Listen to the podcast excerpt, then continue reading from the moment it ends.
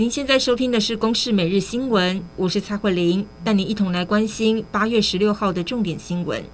国内新冠病毒疫情今天是新增八例的本土个案，其中以新北市六例最多，其次是台北市和桃园市各一例，另外没有新增死亡个案。而外界关注联雅的新冠疫苗紧急使用授权审查结果，疫情指挥中心则宣布是没有通过。由于联雅的疫苗临床试验在中和抗体数据与国人接种 AZ 疫苗外部对照组的数据相比，没有达到食药署专家会议所定定的疗效评估基准，因此投票表决之后，多数是不同意通过，建议不予核准专案制造。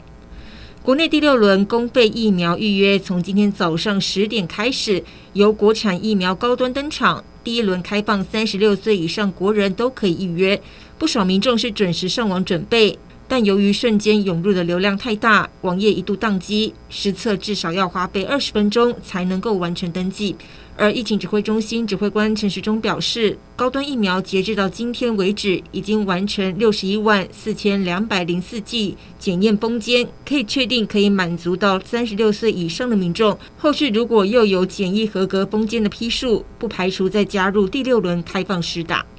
双北市从今天起开放国高中针对二升三的实体暑假辅导课。台北市更宣布，九月一号开始，高中以下如期开学。如果家长不放心，可以请防疫假，也会为请防疫假的学生规划三种线上教学方式。新北市则是还未定案，市长侯友谊则呼吁中央开学在即，要尽速补足疫苗空窗期。另外，桃园市长郑文灿也宣布，九月开学将会采高标准，只要有一人确诊，就全校停课十四天。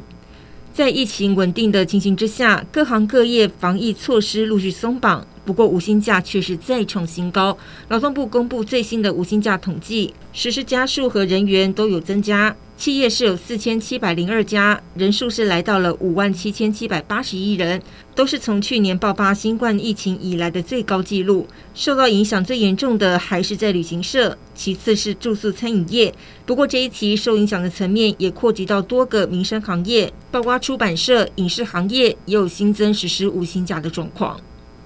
去年国人家庭储蓄率平均是每户百分之二四点五，创下近二十年来的新高，而平均每年储蓄金额是二十六点五万元，更创下历年的新高。主计总处表示，储蓄率提高就是因为消费力下降，主要是在疫情期间无法出国，加上油价下跌，民众休闲和运输支出减少。另外，贫富差距是达到六点一三倍，创下近八年来的新高。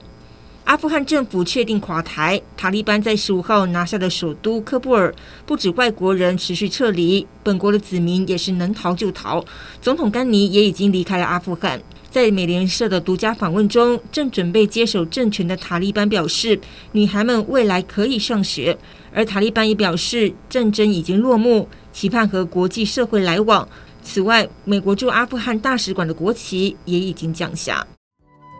以上由公视新闻制作，谢谢您的收听。